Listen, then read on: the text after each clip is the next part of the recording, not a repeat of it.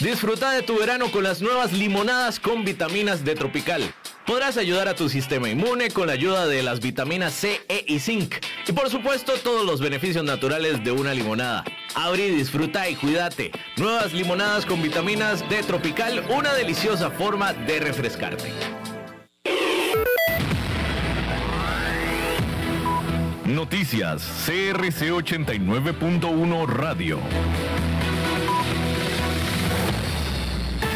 4 de la tarde, 58 minutos nos encontramos para las noticias más importantes de la hora.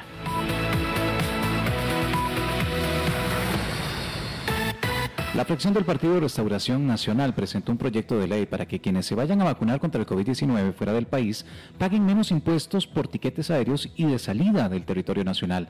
La iniciativa planteada eh, plantea que se podrá exonerar del impuesto al valor agregado, IVA, que es de un 4% para los tiquetes aéreos que adquieran, así como del impuesto de salida del país, que es de 29 dólares a quienes viajen al exterior a recibir la inoculación. Según la bancada, para que se apliquen ambas exoneraciones, quienes viajen a vacunarse deberán presentar ante la Administración Tributaria la copia del tiquete aéreo y una copia del carnet donde conste la aplicación de la correspondiente dosis de cualquiera de las vacunas disponibles contra el COVID-19. El diputado Carlos Avendaño año detalló los objetivos del proyecto de ley y es que se estima que más de mil personas ya hayan viajado al exterior para recibir la inoculación y que entre cinco mil y diez mil más lo harán en los próximos meses. Incluso ya se habla de que la cifra podría superar los 20 mil personas en los siguientes tres meses según los datos de la Asociación de Agencias de Viajes. Esta exoneración aplicará desde el momento en que entre en vigencia la ley y hasta diciembre del 2021. Por otra parte, autoridades del gobierno anunciaron este martes que el país contará con un sistema llamado Interceptor, que eliminará los residuos flotantes y suspendidos de la capa superior de sus aguas. El sistema fue dado a conocer en el marco del Día Mundial de los Océanos, cuyo lema es Mares limpios, mares resilientes. En el acto fue suscrito un convenio de cooperación entre el Ministerio de Ambiente y la organización de Ocean Club, que permitirá el intercambio de conocimientos técnicos de expertos sobre residuos plásticos fluviales y posibles métodos de extracción. Eh, esta asociación ha trabajado un modelo numérico de emisión global de plástico al océano transportado por los ríos, que indica que mil ríos son responsables del 80% de la afluencia global de plástico, entre los cuales está el río Grande de Tárcoles.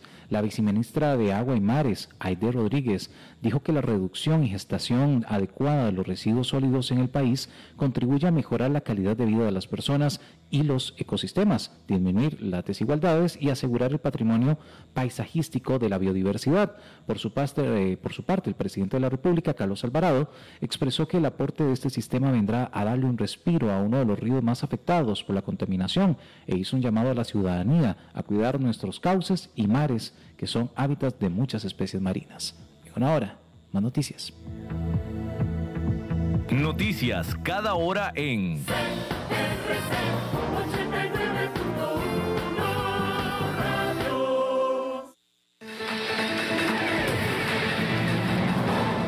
Más noticias en nuestra web, crc891.com. Seguimos en Facebook, Instagram y Twitter como CRC891 Radio y en Telegram como Noticias CRC. Más noticias cada hora.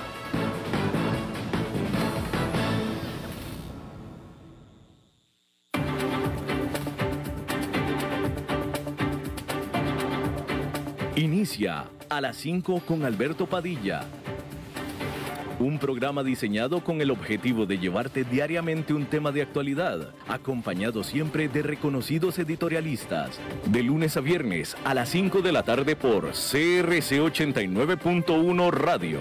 A las 5 con Alberto Padilla.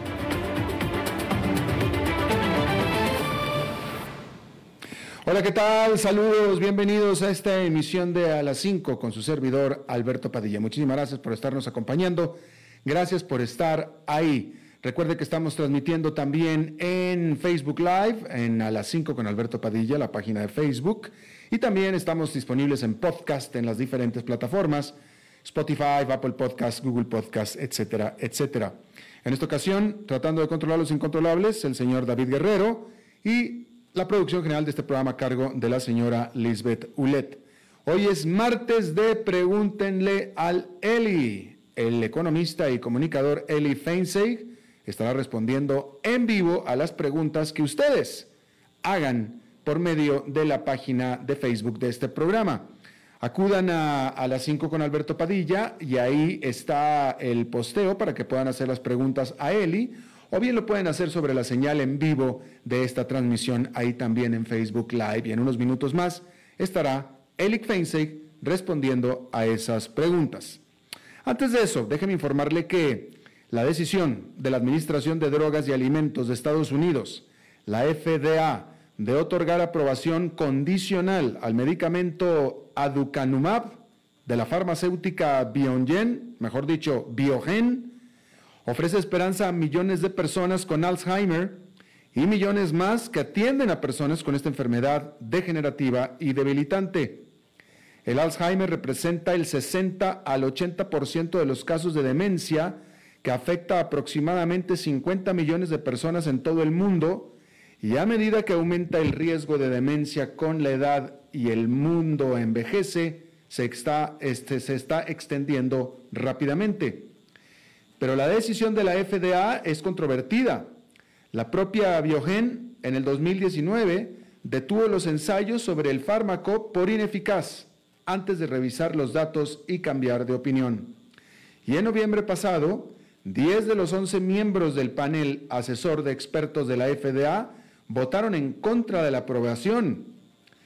Biogen tiene que realizar un nuevo ensayo para demostrar que el aducanumab en realidad detiene el deterioro cognitivo, además de eliminar la proteína beta amiloide que se cree es la causante pero al menos su aprobación envía una señal a la industria farmacéutica de que la inversión en la investigación de la demencia no es una causa perdida. Se trata del primer medicamento, decía, le estaba comentando que se trata del primer medicamento para la enfermedad del Alzheimer que recibe luz verde por parte del regulador en casi 20 años. Las acciones de Biogen que desarrolló el fármaco, también conocido como Aduelm, con su socio japonés Eisai, subieron un 38% en la jornada el lunes. El fármaco se desarrolló para pacientes con deterioro cognitivo leve, no con demencia grave. Está destinado a ralentizar la progresión de la enfermedad de Alzheimer, no solo a aliviar los síntomas, y podría usarse para tratar a millones de personas. Biogen, con sede en Massachusetts, necesitaba un nuevo medicamento de gran éxito después de que las versiones genéricas de tesifeda, tesifidera, tesifidera, que es un medicamento para la esclerosis múltiple, llegaran a los Estados Unidos el año pasado, haciendo que sus ingresos cayeran un 25% el último trimestre en comparación con el año anterior. También existen preocupaciones sobre el costo del medicamento. El lunes, Biogen anunció que el costo anual al mayoreo del tratamiento con aducanumab, que requiere una infusión una vez cada cuatro semanas, es de alrededor de 56 mil dólares en el transcurso de un año. Al mayoreo, 56 mil dólares. La gran mayoría de los estadounidenses no ganan eso en un año. Y bueno, Ahí lo tiene usted. Este martes en Washington, Joseph Blunt, el director ejecutivo de Colonial Pipeline, testificó ante el Senado. El mes pasado se formaron largas filas en las estaciones de servicio, en las gasolinerías, y se dispararon los precios de la gasolina en partes de Estados Unidos. La causa, DarkSide, un grupo criminal cibernético basado en Rusia, que había pirateado los sistemas de computación de, la empresa de Blount, esta empresa que él preside, cerrando el oleoducto que suministra casi la mitad del combustible de la costa este de los Estados Unidos.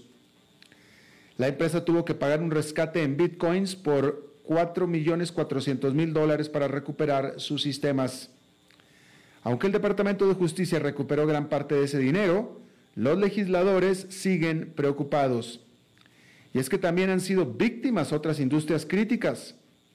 Dos semanas después de que el oleoducto fue liberado, R-Evil, otro grupo cibercriminal con sede en Rusia, llevó a cabo un ataque de ransomware contra, contra JBS Foods, que es el procesador de carne más grande del mundo.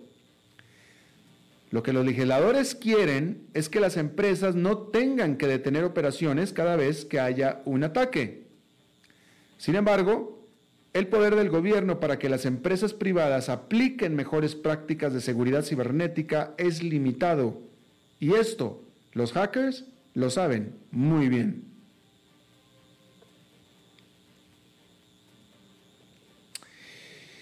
La pregunta ahora es, ¿realmente sirve abrir las patentes de las vacunas?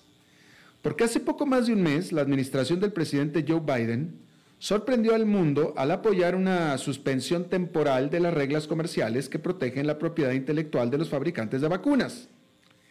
Esa fue la parte fácil. La parte difícil es lograr que los 164 miembros de la Organización Mundial de Comercio estén de acuerdo. Este martes, los miembros, los miembros del Comité de la OMC sobre los aspectos de los derechos de propiedad intelectual relacionados con el comercio se reunieron para discutir si pueden comenzar las negociaciones sobre un texto específico. Los 63 proponentes, que incluyen a Estados Unidos y China, están listos, pero los oponentes, incluidos la Gran Bretaña y la Unión Europea, no están tan entusiasmados. El 4 de junio, la Unión Europea presentó su propia contrapropuesta que ayudaría a los países a utilizar las excepciones ya existentes en las reglas para impulsar la producción de vacunas. Eso puede ser más rápido que seguir adelante con una exención cuyos detalles tomarán tiempo para aclararse. Incluso entonces los gobiernos tendrían que actualizar sus leyes nacionales para que haya alguna esperanza de efecto práctico. Y aquí, en lo que están divididos es un aspecto de, eh, fundamental, ¿no? Y es la razón, la experiencia de que es proteger a las farmacéuticas de sus patentes lo que hace que éstas tengan el incentivo para desarrollar vacunas. Al final, lo que hizo desarrollar a las farmacéuticas la vacuna para el COVID-19 fue la promesa de ganar dinero. Y tenía que ser, tuvieron que invertir muchísimo dinero en el desarrollo de estas vacunas. Entonces, obviamente, si se les quita la protección de la patente, pues entonces no hay incentivo en invertir dinero para desarrollar vacunas. Y lo que se necesita es invertir dinero para desarrollar vacunas. Y esa es ahí donde está dividido el asunto, precisamente. Por eso sorprendió que Estados Unidos lo respaldara. Joe Biden, por supuesto. Y bien, ahí lo tiene usted. Bueno, como le estaba diciendo, en lo que es un contraataque cibernético, literalmente, que tiene muchísimas connotaciones, ¿eh? El Departamento de Justicia de Estados Unidos recuperó casi todo el rescate que Colonial Pipeline tuvo que pagar a los hackers el mes pasado. Colonial Pipeline tuvo que pagar o entregar 75 bitcoins que en ese momento valían 4 millones de dólares. Lo hizo a este grupo criminal DarkSide, luego de que este grupo criminal, pues, de nuevo, atacara los sistemas cibernéticos del oleoducto, causando una situación muy apremiante en la costa este de los Estados Unidos. Bueno, pues si ya de por sí el ataque en sí fue una afrenta cibernética, el hecho de que el Departamento de Justicia haya podido recuperar, se haya podido meter y recuperar dentro del blockchain, no, yo, yo no soy técnico en esto, pero es ciertamente que alguien, que una entidad, o sea, esto es el equivalente, discúlpenme, alguien que sepa de bitcoins que me lo, que me lo, que me lo explique. Pero lo que hizo el Departamento de Justicia fue robar bitcoins. ¿No? Tanto que se hablaba de que los bitcoins, tanta seguridad que tienen, etcétera, el Departamento de Justicia fue hackeó el blockchain, hackeó una mina de bitcoins, yo no sé qué hackeó, pero lo hackeó y se lo robó. Claro, lo recuperó. Pero supuestamente el Bitcoin en sí, el blockchain, ese sistema es un banco de seguridad en sí. Y el Departamento de Justicia, como si nada fue, entró, violó y se los trajo de regreso. ¿Sí? Es más, si hubiera querido el Departamento de Justicia, hubiera podido agarrar mucho más. Quiero pensar. De nuevo, yo no soy experto, no conozco. Pero digamos que el Departamento de Justicia simplemente agarró lo que pensó que era suyo, que son los 75 bitcoins que pagó el Colonial, eh, el Colonial Pipeline. Pero pudo haber agarrado mucho más. No sé qué se los, nada se lo pudo, nada se lo pudo impedir, pero no lo hicieron. Y bueno, eh, pues ahí lo tiene usted. Definitivamente va a haber mucho más que escribir a este respecto. Pero bueno. Hay que decir que... Mm, ¿Qué le voy a comentar? Bueno, déjeme comentarle que los republicanos en el Senado de los Estados Unidos prometieron oponerse a cualquier propuesta de un impuesto corporativo global. Los republicanos del Congreso piensan que esto es una medida, sería una medida anticompetitiva. Ante esto, durante el fin de semana, Janet Yellen, que es la secretaria del Tesoro de los Estados Unidos, acordó, junto con sus pares del G7, que las empresas multinacionales en cualquier parte del mundo deberían de pagar al menos un 15% para impedir que el dinero sea eh, llevado a paraísos fiscales. Se necesitan dos tercios del Senado de Estados Unidos para que Estados Unidos pueda votar para este compromiso de impuesto mínimo corporativo. Y fuera de eso, o sea, si no es así, si no es con tres terceras partes del Senado, cualquier otra cosa se ve bastante, bastante difícil por parte de Estados Unidos, simplemente porque los republicanos dominan el Senado y no quieren que esto se vaya a hacer. Y punto, se acabó. ¿No? Y bueno, ahí lo tiene usted. Déjeme eh, informarle que,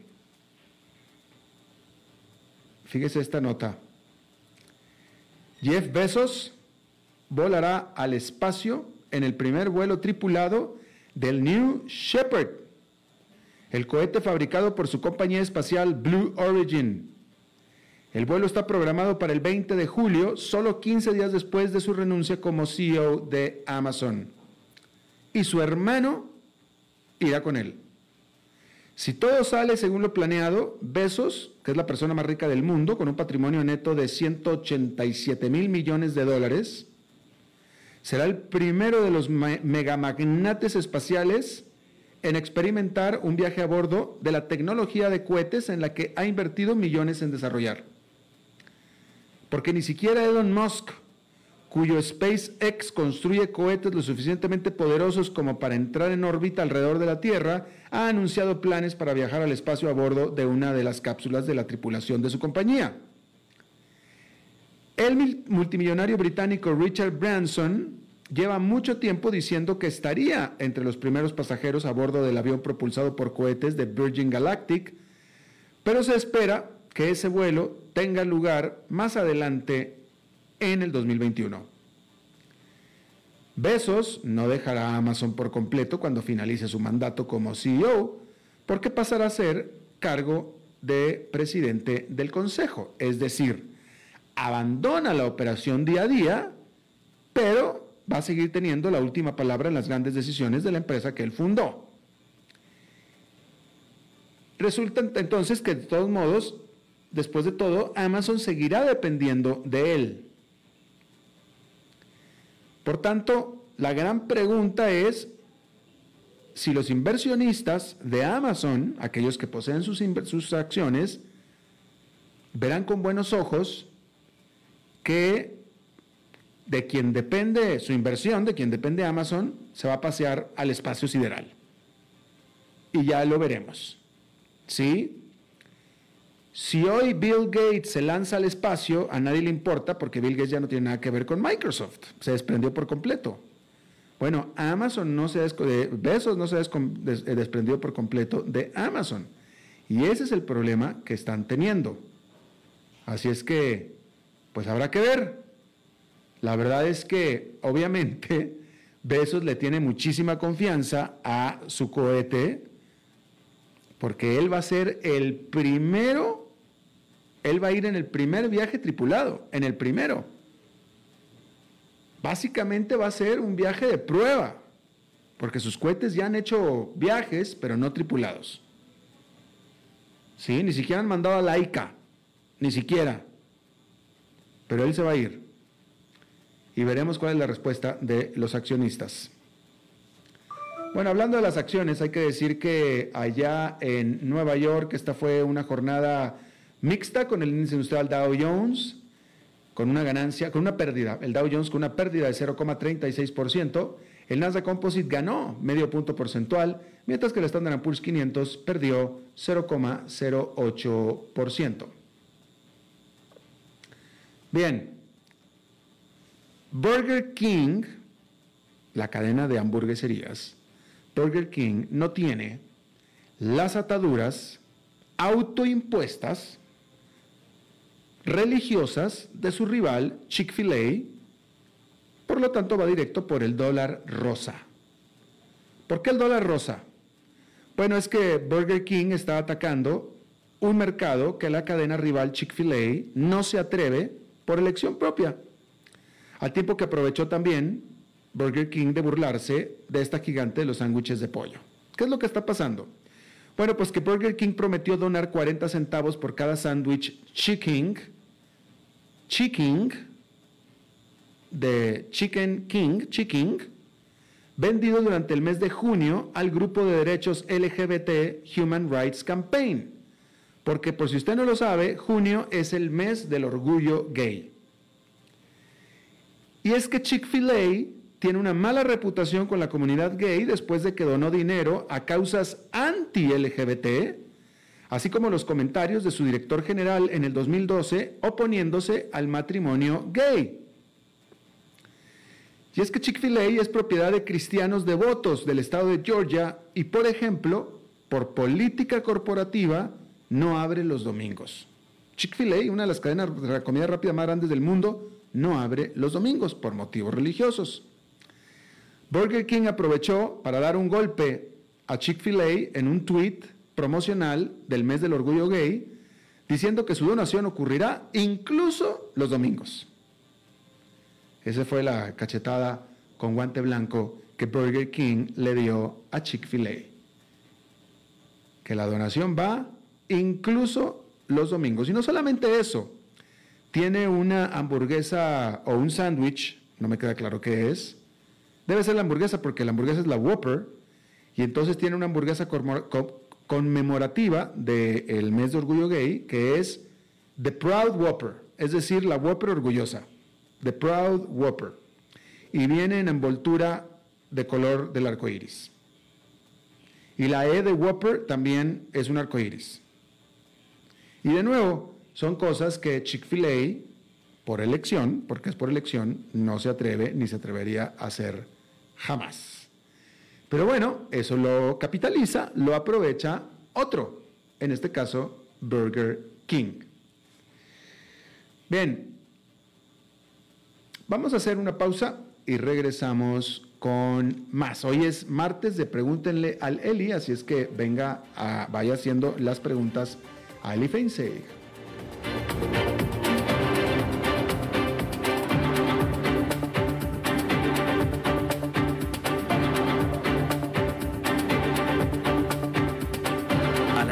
con Alberto Padilla por CRC 89.1 Radio.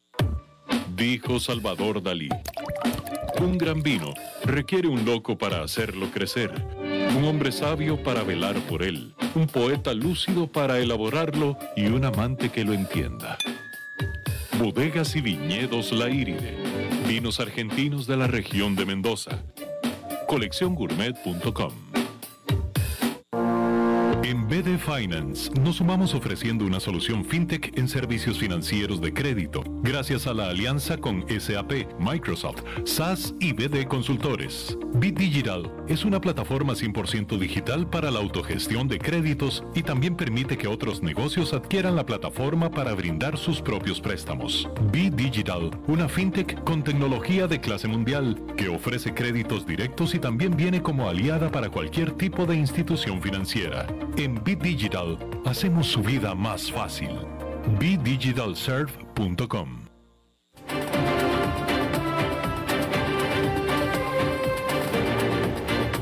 Seguimos escuchando a las 5 con Alberto Padilla. Muchas gracias por continuar con nosotros. Fíjese, fíjese este dato, este dato que me parece interesantísimo, viene sacado de un informe de la revista The Economist. Desde 1960, cada año en las democracias de Occidente, el 10% de los votantes con la mayor cantidad de estudios formales, con la mayor cantidad de años de estudios formales, es decir, los más educados formalmente, han estado gravitando hacia los partidos de izquierda, mientras que el restante 90% hacia el otro lado. A mí me parece súper, súper revelador este dato. Básicamente, entre más educado formalmente el votante, más tiende a votar por los partidos de izquierda. En América Latina, ese, y está hablando de las democracias de Occidente, o sea que incluye a las democracias de América Latina, ¿no? Eh, entonces, eh, en América Latina pareciera que es al revés, ¿no le parece? Este es un dato que yo no he estudiado mucho, pero en América Latina pareciera que es al revés, pareciera que los partidos de izquierda eh, eh, se dirigen más hacia las clases más populares, me parece a mí, no sé usted qué piense, pero el hecho es que en las democracias de Occidente, de acuerdo a esto, es que el 10% más educado tiende a votar cada año, tiende a votar por los partidos de izquierda, mientras que el 90% menos educado por los de la derecha. Ahí lo tiene usted me pareció sumamente interesante. Bueno, comentarle que Vladimir Putin, el presidente de Rusia, sacó a su país del Tratado de Cielos Abiertos, este acuerdo entre economías, entre estados, que les permite el llevar o el realizar vuelos de reconocimiento sobre sus vecinos, sobre otros estados, eh, vuelos no, no armados, ¿verdad? Nuevos no armados de reconocimiento, o sea, de espionaje, básicamente. Ya Estados Unidos, ya Estados Unidos eh, había salido de este pacto, el Estados Unidos de Donald Trump había salido de este pacto eh, durante el año pasado. este mes, bueno, mejor dicho, el mes pasado, Joe Biden, el nuevo presidente de Estados Unidos, había dicho que no pensaba meter a su país otra vez a este tratado y finalmente Vladimir Putin pues ya dijo que también se sale y punto se acabó. Y ya lo hizo. Bueno, pues ahí está. Eh, en otro dato, déjeme le digo que en la, hablando de la economía de China, las importaciones de este país, las de China, subieron 51% anual durante mayo, a su tasa más alta en 10 años. Estamos hablando de las importaciones. Y este boom fue comandado por una fuerte demanda de materias primas, de commodities, como por ejemplo el carbón, el acero y el cobre, que todos están, por cierto, en precios máximos históricos. Por otra parte, las exportaciones de China subieron casi un 28%, que son mucho, pero que son sin embargo menos de las que se esperaban, y esto pudiera explicarse por los encierros, los confinamientos que se han impuesto recientemente en los puertos de la parte sur del país. Además, también del déficit de microprocesadores que hay en el mundo en general. Pero ahí, ahí lo tiene usted. Vamos a hacer una pequeña pausa más y regresamos.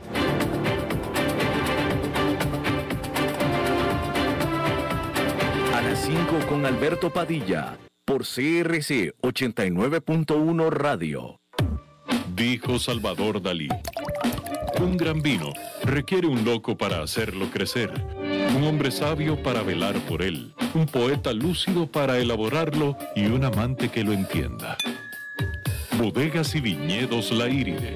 Vinos argentinos de la región de Mendoza. Colecciongourmet.com en BD Finance nos sumamos ofreciendo una solución fintech en servicios financieros de crédito, gracias a la alianza con SAP, Microsoft, SAS y BD Consultores. Bit Digital es una plataforma 100% digital para la autogestión de créditos y también permite que otros negocios adquieran la plataforma para brindar sus propios préstamos. Bit una fintech con tecnología de clase mundial que ofrece créditos directos y también viene como aliada para cualquier tipo de institución financiera. En Bit Digital hacemos su vida más fácil.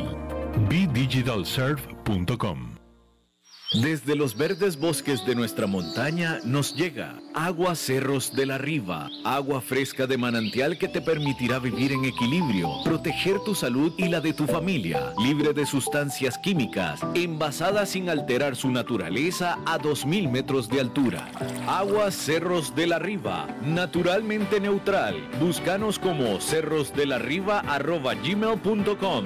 Llámanos al 8374 3229. Cerros de la Riva, Live Spring Water. Dijo Salvador Dalí. Un gran vino requiere un loco para hacerlo crecer, un hombre sabio para velar por él, un poeta lúcido para elaborarlo y un amante que lo entienda. Bodegas y viñedos La Iride. Vinos argentinos de la región de Mendoza. Colecciongourmet.com en BD Finance nos sumamos ofreciendo una solución fintech en servicios financieros de crédito, gracias a la alianza con SAP, Microsoft, SAS y BD Consultores. Bit Digital es una plataforma 100% digital para la autogestión de créditos y también permite que otros negocios adquieran la plataforma para brindar sus propios préstamos. Bit Digital, una fintech con tecnología de clase mundial que ofrece créditos directos y también viene como aliada para cualquier tipo de institución financiera. En Bit Digital hacemos su vida más fácil. BitDigitalServe.com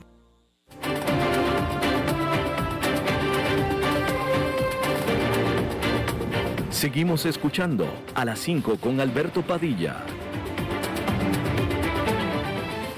Bien, muchísimas gracias por continuar con nosotros. Hoy es martes de Pregúntenle al Eli. Así es que vayan haciendo sus preguntas en Facebook, en el A 5 con Alberto Padilla. Eli Feinseig. Don Alberto, don Alberto Padilla, ¿cómo vas? Muy bien, te quiero avisar de una vez que lluvia y tráfico no es excusa para no estar aquí en este momento, ¿eh? Eh, bueno, aquí estamos como a 400 metros y según es como a 7 minutos. Lluvia y tráfico en San José, Costa Rica no son excusa para llegar tarde a ningún lado. No, no, no, no, pero cuando salimos el, el Waze decía 5 y 18 y, y nos fue aumentando el tiempo. Tú sabes que eh, eh, tampoco es que yo sea experto en manejar en las grandes capitales de Latinoamérica, pero la única que me ha pasado que el güey recurrentemente que sales de un lado y dice Waze una hora, tal, tal hora y, y- y va aumentando conforme avanzas, es en San José. Nunca me ha pasado. Nunca me ha pasado ¿Sabe antes. Ayer me pasó exactamente lo contrario, así le venía comentando a, a- a don Freddy en el carro. Eh, tenía una reunión eh, en Alajuela ayer y cuando puse el Waze decía 5 y 44 y me fue bajando y bajando y bajando el tiempo, llegué a las 5 y 27. Pero ¿cómo? No sé, no Dichoso. sé, milagros de... Definitivamente. Oye, bueno, vamos a empezar porque ya aquí la gente está muy ansiosa por, por escucharte. Este, esta pregunta me parece muy interesante de Chico Guillén. Aquí en el programa hemos estado hablando a mucho acerca del intento de las, del G20 y del G7 de imponer este tasa impositiva o impuesto mínimo corporativo global a las empresas, ¿verdad? En un combate a, los paraísos fiscales. Chico Guillén te pregunta, el impuesto global del 15% que propone Estados Unidos y otros países, ¿cómo podemos sortearlo para no desestimar la inversión extranjera en las zonas francas? Bueno, yo, yo creo que, no cayendo en la trampa es la única forma de sortearlo. Eh, eh, yo, yo creo en la competencia, creo en la competencia en todos los ámbitos y los países tienen que competir por atraer el, capital extranjero. Eh, eh, tenemos que empezar por definir qué es un paraíso fiscal. Para un país de impuestos altos, un paraíso fiscal es cualquier país que tiene impuestos más bajos. Pero la pregunta que yo te hago, Alberto, vos que, que conoces el mundo, ¿Irlanda es un paraíso fiscal o es un país que actúa responsablemente, que tiene un gobierno eh, de, tamaño adecuado para la recaudación que tiene y un país que crece y progresa brutalmente con impuestos bajos. Este y Costa Rica no puede darse, darse el lujo de, caer en esta trampa del, impuesto global, de la tarifa única, eh, porque si bien el otro día el secretario Blinken vino y dijo que era necesario que Costa Rica tenía muchas cualidades con las cuales puede competir por el capital extranjero y que por lo tanto esto más bien lo iba a beneficiar. Yo creo que el secretario Blinken no conoce toda la historia de Costa Rica y la, y la realidad es que nosotros tenemos un altísimo desempleo eh, fuera de la zona franca, pero en el segmento poblacional que puede obtener empleo para zona franca, el desempleo es prácticamente cero. Y entonces, eh, eh, para nosotros, él decía, Costa Rica es reconocida como un país que tiene una mano de obra de altísima calidad, lo cual es cierto, y entonces tiene ventajas para atraer el capital extranjero. Eh, lo que pasa es que si atraemos capital extranjero y ese capital extranjero no logra encontrar mano de obra, eh, vamos a empezar a perder la reputación, porque puede ser de muy alta calidad, pero si no hay, no hay y no sirve, ¿no? Eh, entonces yo creo que Costa Rica tiene que mantener grados de libertad en la conducción de su política económica eh, y tiene que tener la libertad de poder ajustar sus tasas de impuestos de acuerdo a las necesidades del país. Eh, y esos ajustes, eh, en mi forma de ver el mundo, esos ajustes tienen que ser a la baja, ¿verdad? No, no, no estamos hablando de el suicidio económico que quiere impulsar el gobierno PAC de seguir subiendo los impuestos cuando la economía del país está eh, básicamente.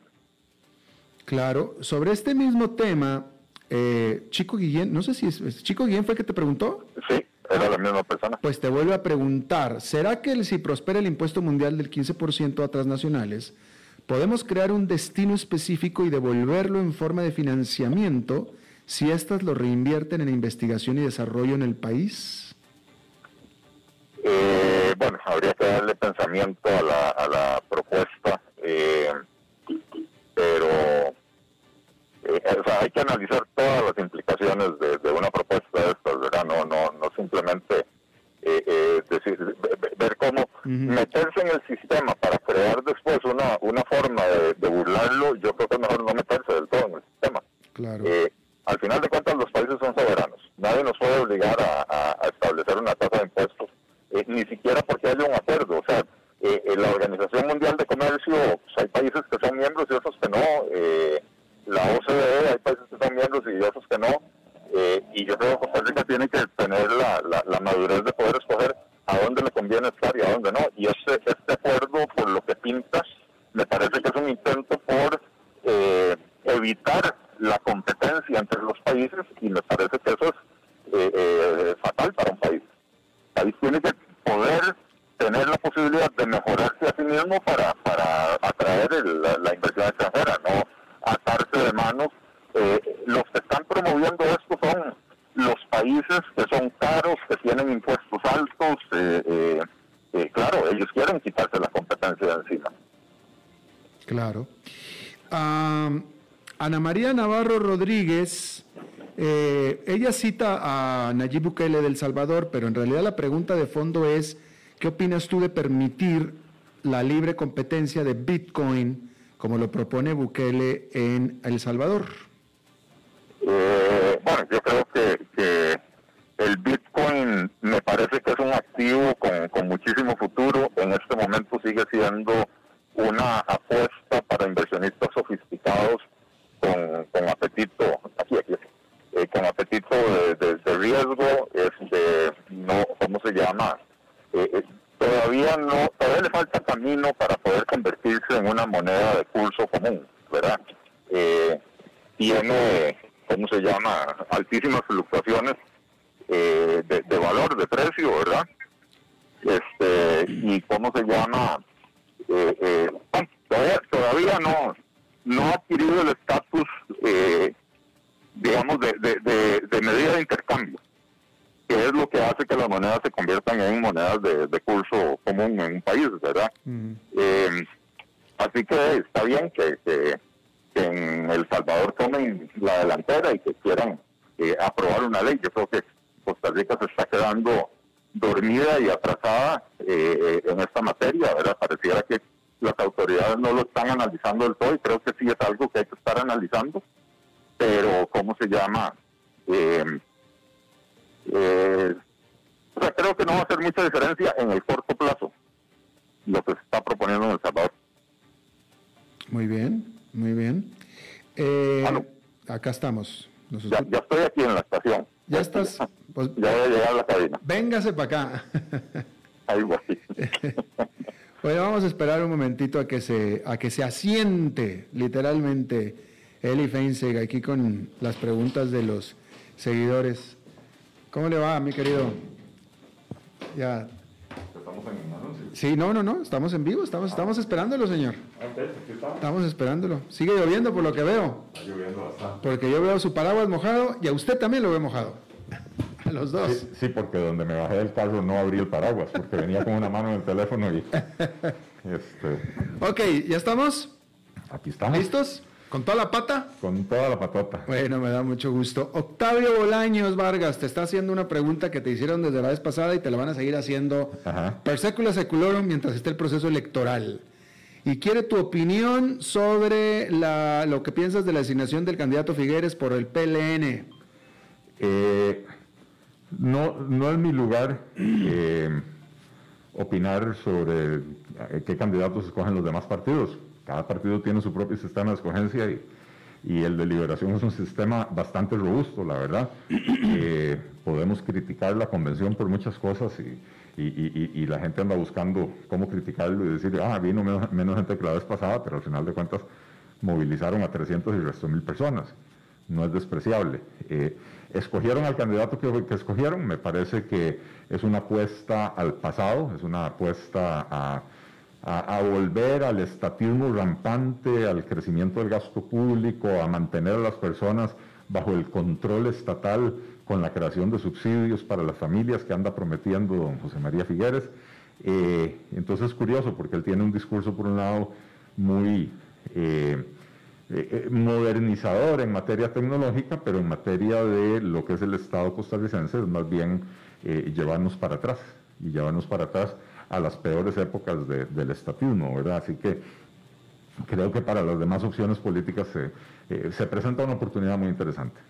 Claro, y además, ya a, manera de comentario personal, no, no que yo tenga algo en contra de Figueres per se, pero sí con volver al pasado y no con volver al pasado de Figueres per se. lo que estoy tratando es que a mí me da causa un poco de tristeza, yo creo que ese es el término correcto, que un país se tenga que revolver en los viejos políticos, es decir, que las nuevas propuestas no, no, no, no sé qué está pasando con las nuevas propuestas, pero eh, ciertamente uno de los partidos más importantes de un país determinado está todavía con las, está, fijándose en, el, en, los líderes, en los viejos políticos de antes, bueno, eh, que no debería de ser. Creo que por todas partes está sucediendo eso. Eh, eh, en Brasil el PT con Lula, en México incluso AMLO... Era viejo. AMLO era un reciclado, ¿verdad? la gente lo podrá considerar nuevo porque es de una fuerza política que no existía hace 10 años, pero, pero AMLO es un político que ya llevaba no sé cuántos años y que además había pasado por el PRI, ¿verdad? Eh, entonces creo que, por todas partes hay, ciertas fuerzas que quieren regresar a, a, un pasado que, eh, ni fue mejor ni es alcanzable, ¿verdad? Yo, creo que las mejores páginas de la historia de Costa Rica están por escribirse. Eh, no es volviendo al pasado como vamos a, mejorar la situación del país. Y sobre todo, bueno, ya si hablamos objetivamente con números, eh, un gobierno, el de José María Figueres, que tuvo sus aciertos, pero también tuvo enormes desaciertos, que no fue extraordinario, fue, simplemente un gobierno más.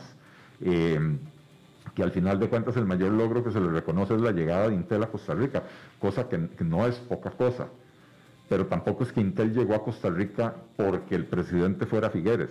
Eh, CINDE, la Corporación eh, eh, de, Promoción de Inversión de Costa Rica, hace una magnífica labor atrayendo empresas eh, internacionales y lo ha venido haciendo y lo ha hecho con presidentes malos y lo ha hecho con presidentes buenos y, e empresas importantes han llegado al país desde hace 30 años o más, Baxter Healthcare, Abbott Laboratorios, Boston Scientific, eh, eh St. Jude Medical, ¿verdad? Eh, entonces, estas empresas llegan independientemente de si el presidente se sube al avión o no se sube al avión para hablar con el CEO. Eh, ciertamente que el presidente lo haga ayuda, pero si ese es el principal logro del presidente, bueno, eso es algo que cualquier presidente de la República puede lograr. Bien. Fíjate qué interesante pregunta de David Acuña Murillo. Para quienes queremos interpretar las situaciones del país desde un enfoque más liberal, ¿qué podemos empezar a leer? Ah, lectura, libros. Este, a ver, si, estamos hablando de, eh, de, lectura básica, digamos, empezando a leer, eh, yo, yo, siempre pues recomiendo empezar de atrás para adelante, ¿verdad? Eh, hay, hay, un libro reciente de Juan Ramón Rayo, que ahora se me olvida el nombre, pero es algo así como los 10 principios básicos del liberalismo o algo así por el estilo, eh, que me parece que es un buen punto de partida porque da una visión bastante global de, de, lo, que, de lo que enmarca el, liberalismo, ¿verdad?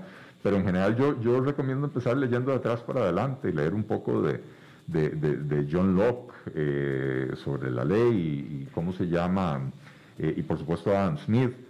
Para mí, dos libros que fueron fundamentales en, mi, en, mi, en la formación de mis convicciones fueron Camino de Servidumbre de, Hayek y Sobre la Libertad de Milton Friedman. son libros que a pesar de haber sido escritos por economistas no son libros técnicos, son libros más de naturaleza filosófica y le explican a uno pues, bastante bien eh, eh, los riesgos de perder la libertad y, por qué eh, la libertad, como la defiende el liberalismo, es, es necesaria, es esencial, ¿verdad? pero, pero bueno, hay, hay muchísimo. Ahí si, si, gusta me contacta por, por Facebook y le puedo, le puedo dar algunos títulos que la verdad que de memoria se me olvidan los títulos, nombres. Alexito Maravilla, Alexito Maravilla, bueno.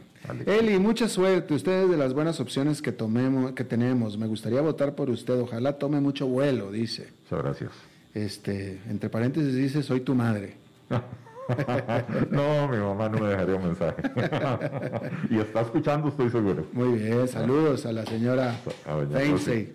Este, no, bueno, y mira, para David Acuña Murillo, eh, eh, eh, desde el lado, desde el punto de vista de desarrollo económico, yo, te, yo, te, en lo personal te recomendaría que leyeras acerca de, de los tigres asiáticos, de Corea, de, de, Singapur, de Malasia, y después te, te vayas por, y, y, encontrarás que todas las economías desarrolladas del mundo o en francas vías de desarrollo, todas la hicieron exactamente por la misma, todos hicieron la misma receta, todos hicieron las mismas cosas, y van todo por el liberalismo económico, van por la apertura de mercados, van por la atracción de inversiones, etcétera, todos lo hicieron exactamente igual, básicamente. No sé si estás en desacuerdo conmigo, mi querido Eli. No, no, por supuesto que, eh, yo interpreté la pregunta como eh, empezando a leer, como para, para, entender los principios eh, del liberalismo, pero ciertamente una vez que uno pasa esa etapa, es importante leer qué países han tenido éxito aplicando medidas liberales y, cómo lo han hecho, ¿verdad?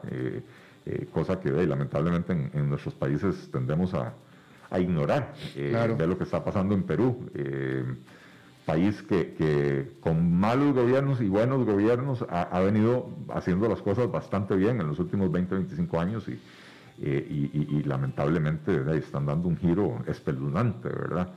pero bueno. André Quesada, ¿cómo reducirías el precio de la gasolina?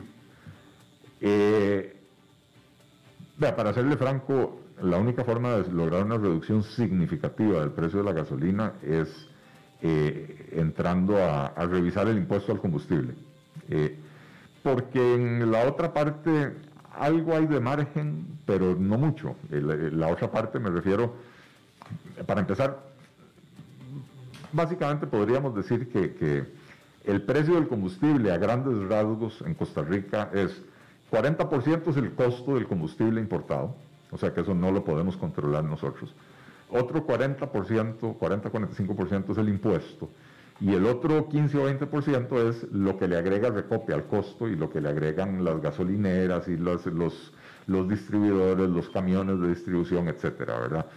Entonces, eh, uno, para empezar, podemos eh, empezar por disminuir eh, el tamaño del recope. Yo he propuesto que, el recope tiene que dejar de existir en su forma actual. Tenemos que conservar el activo que tiene recope, que es el poliducto y, las instalaciones de almacenamiento, ¿verdad? Los, tanques de, almacenamiento que tienen en, Barranca y en, y en Mochomogo y en Moín y en diferentes puntos del país y eso se puede administrar con una oficina básica de 25, 30 personas, más una cuadrilla de mantenimiento importante, porque hay que darle mantenimiento diario, ¿verdad?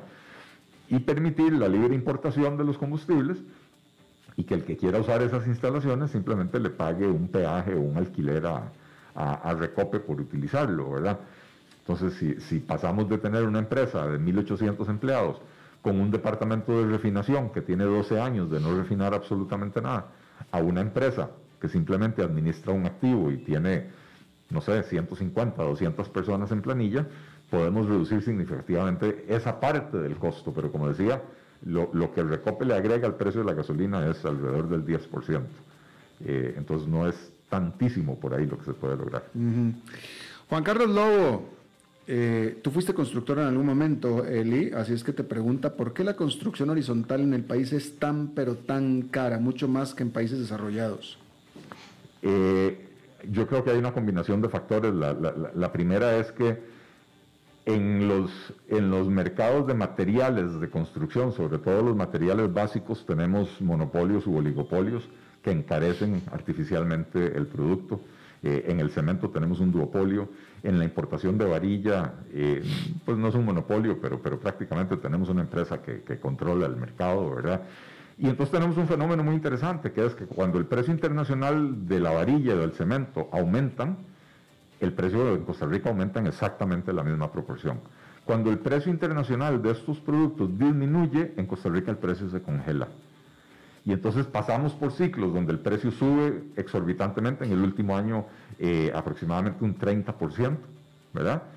Y después pasamos por ciclos donde en el mercado internacional cae el precio y en Costa Rica se queda estancado. Entonces al siguiente ciclo volvemos a subir precios a partir de un precio ya alto. Y la varilla y el cemento básicamente conforman el 70% del costo de construcción de una casa, ¿verdad? Entonces ahí tenemos un, un factor importantísimo. El otro es que la regulación eh, que tiene que ver con, la construcción y la seguridad y el código eléctrico y todo lo demás eh, se ha ido complicando año con año y, se ha, y, han ido básicamente expulsando del mercado a pequeñas empresas desarrolladoras que había antes y había una competencia mucho más vibrante, ¿verdad? Ahora es un mercado con pocos jugadores grandes grandes desarrolladoras que, entonces, bueno, cuando hay menos competencia hay menos incentivo a, ofrecer mejores precios, ¿verdad? Y lo tercero es que el costo del crédito en Costa Rica es exageradamente alto y eso encarece la vivienda. Pues, para empezar, encarece el proceso de construcción, pero encarece la vivienda porque nadie, prácticamente nadie compra la casa de contado, todo el mundo la, la, compra a crédito. Tenemos un mercado bancario dominado por, por elefantes blancos estatales, que hacen que las tasas de interés sean muy elevadas. Y entonces ahí tienes un cóctel explosivo que le explica por qué la construcción es tan cara en este país. Claro. William Arguedas White, quiere saber que cómo va la coalición? ¿Qué novedades? Eh, voy a volver a la pregunta anterior, se me olvidó el cuarto elemento, que es eh, los trámites lentísimos. Cuando usted para desarrollar un proyecto de vivienda eh, tiene que pasar dos o tres años tramitando permisos, todo eso se traduce en costos de operación. Si usted tiene una empresa abierta, usted tiene que seguir pagándole salarios al, personal y, mientras está tramitando y probablemente tiene que contratar abogados para, que, para acelerar los trámites, etcétera, y todo eso encarece muchísimo la construcción. Eh, la coalición va muy bien. Eh, eh, habrá noticias en los próximos días. No, no, no voy a anunciar todavía exactamente qué día, pero, pero yo me atrevo a decir que en las próximas dos, de aquí al final del mes de junio ya, ya tenemos el, anuncio de que la coalición va. se está armando muy bonito el, el, grupo. La verdad es que hemos, aparte de, los partidos políticos que estamos involucrados, hemos logrado atraer a personas de altísimo nivel para conformar equipo de gobierno, porque yo creo que eso es una preocupación legítima de la gente, ¿verdad? No, no basta con tener las buenas ideas y con tener dos o tres o cinco líderes fuertes. Hay que tener equipo para gobernar y en eso, en eso es en lo que estamos en este momento. Eh, esta es una coalición en la que estamos trabajando eh, donde hemos querido hacer las cosas bien y no poner la carreta delante de los bueyes. Es decir, no, no empezar por definir y anunciar quién es el candidato presidencial, sino más bien empezar por armar los equipos de trabajo y poder presentarle al público costarricense y decir, esta es la coalición, este es el equipo. Eh, lo estamos haciendo en serio y estas son las propuestas, más que mm, la aspiración personal. Y nos vas a decir aquí en este momento quién está en este equipo, ¿verdad? Eh, no, no voy a revelar los nombres ahora porque no queremos, por supuesto, quemar la noticia, pero, pero sí puedo decir que la gente se va a sorprender de la calidad de equipos, y digo equipos porque en las diferentes áreas temáticas, eh, eh, de la calidad de equipos que estamos armando. Realmente a mí me entusiasma, a mí me emociona cuando, cuando cada vez que llamo a una persona y me dice, sí, claro, por supuesto, cuente conmigo. y, Bien. Sueños que hace unos años ni siquiera me atreví a soñar. Bueno, pues muy bien. Eh, a mí Eli me va a disculpar porque no tengo el permiso. No tengo el permiso de Eli de revelar esta información que voy a revelar, pero lo voy a hacer porque este es mi programa y es mi micrófono. Y sin el permiso de Eli yo le puedo asegurar, porque lo sé de primera mano, que yo no estoy en ese equipo. Eso lo tenemos por seguro y se lo puedo confirmar. Yo no estoy ahí. Eh, lo cual es una lástima, pero el código electoral costarricense le impide a los extranjeros la participación. Yo por eso te he venido diciendo que, te hagas costarricense. Que me haga tico. Oye, John, ya, ya, se nos acabó el tiempo, pero John, John, así muy, muy rápidamente, a ver, ¿dónde está? Aquí, eh, ¿dónde quedó? ¿Dónde quedó? ¿Dónde quedó?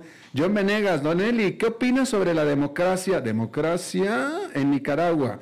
Lo más importante, no hay, democracia, John, pero lo más importante, ¿hay algo que podamos hacer como país vecino? Rápido. Bueno, buena, buena pregunta de John. Eh, sí, la pregunta es cuál democracia. En, Nicaragua no hay, no hay democracia, ni un vestigio de democracia.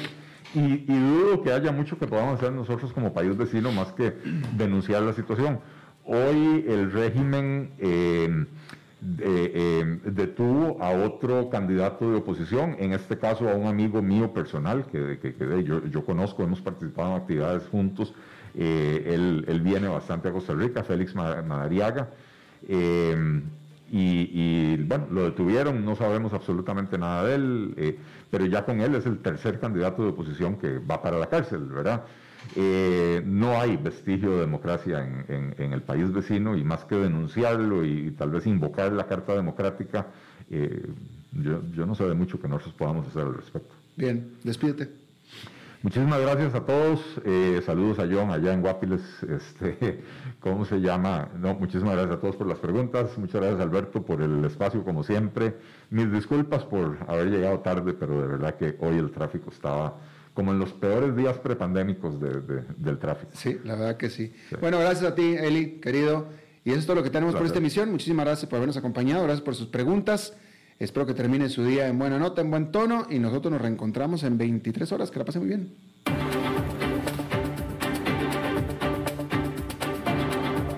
Concluye a las 5 con Alberto Padilla un programa diseñado con el objetivo de llevarte diariamente un tema de actualidad, acompañado siempre de reconocidos editorialistas, de lunes a viernes a las 5 de la tarde por CRC 89.1 Radio, a las 5 con Alberto Padilla.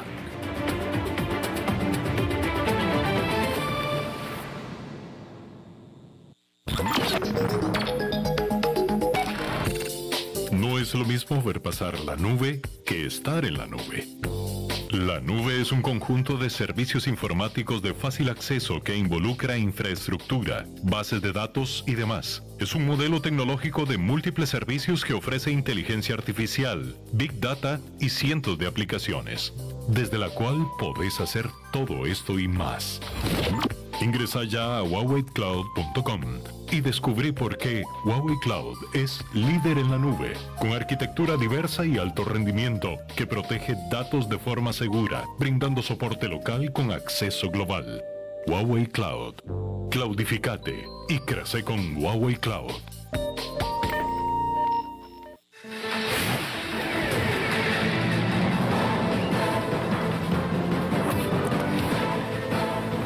Inicia el resumen informativo en noticias CRC 89.1 Radio.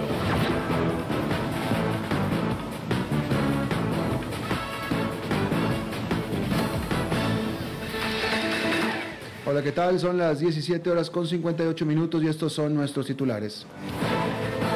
Casi 2 millones de vacunas han sido aplicadas contra el COVID-19 en el país. Veterinarios fueron incluidos en los grupos prioritarios de vacunación contra el coronavirus. Reducen de seis a cuatro meses el tiempo de prisión preventiva que descontará el ex sacerdote Mauricio Víquez. En el mundo, el régimen de Daniel Ortega detuvo al precandidato de oposición Félix Alejandro Maradiaga Blandón. En los deportes, Kenner Gutiérrez es el nuevo jugador de Municipal Grecia.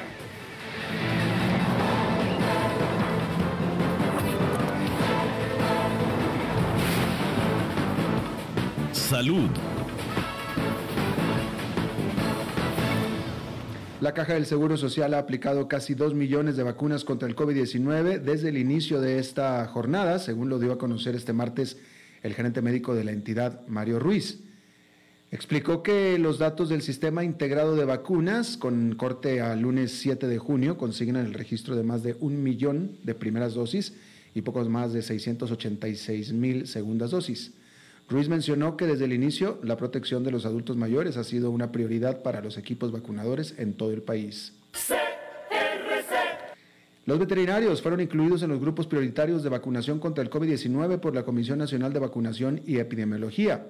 Además, fueron incluidas las personas con retraso mental y con algún trastorno del espectro autista. El ministro de Salud, Daniel Salas, detalló que las patologías que se añaden a la lista son retraso mental, trastorno del espectro autista, esquizofrenia, planilla de centros diurnos para adultos mayores y veterinarios. Quienes tengan estas patologías o estén dentro de esas poblaciones de trabajadores formarán parte del grupo 3 de vacunación. Judiciales. El Tribunal Penal de Desamparados redujo de seis a cuatro meses el tiempo de prisión preventiva que descontará el ex sacerdote Mauricio Víquez, sospechoso de abusar sexualmente a dos menores de edad. Así lo confirmó tanto la Fiscalía Adjunta de Género como la defensa del imputado. Según informó la oficina de prensa del Ministerio Público, se agotan las posibilidades de presentar una nueva apelación. Sin embargo, en un futuro, la Fiscalía podría pedir una prórroga de la prisión preventiva, pues la medida cautelar no varió, sino el plazo. Desde el 6 de mayo, Víquez fue extraditado desde México a Costa Rica después de varios años de búsqueda y captura.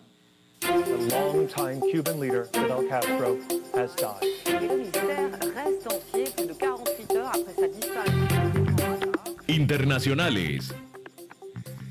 El régimen de Daniel Ortega detuvo al precandidato de oposición Félix Alejandro Maradiaga Blandón, quien es el tercer aspirante a la presidencia prendido por el gobierno tras los arrestos de Arturo Cruz y Cristina, Cristiana Chamorro. Según el Ministerio Público nicaragüense, el opositor fue detenido, entre otros cargos que le atribuyen, por incitar a actos que menoscaban la soberanía e independencia y por incitar la injerencia extranjera y pedir intervenciones militares. Mara de Haga es el candidato del Partido Unidad Nacional Azul y Blanco, grupo que nació tras las protestas contra el gobierno en el 2018.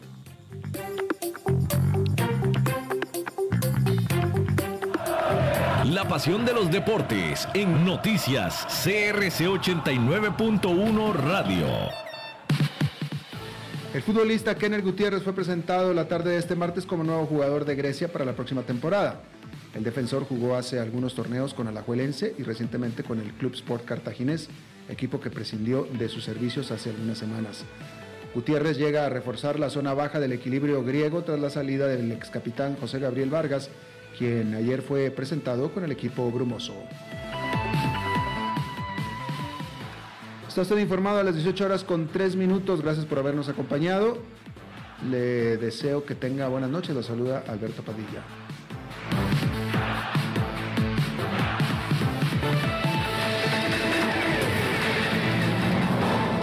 Más noticias en nuestra web, crc891.com. Seguimos en Facebook, Instagram y Twitter como CRC891 Radio y en Telegram como Noticias CRC. Más noticias cada hora.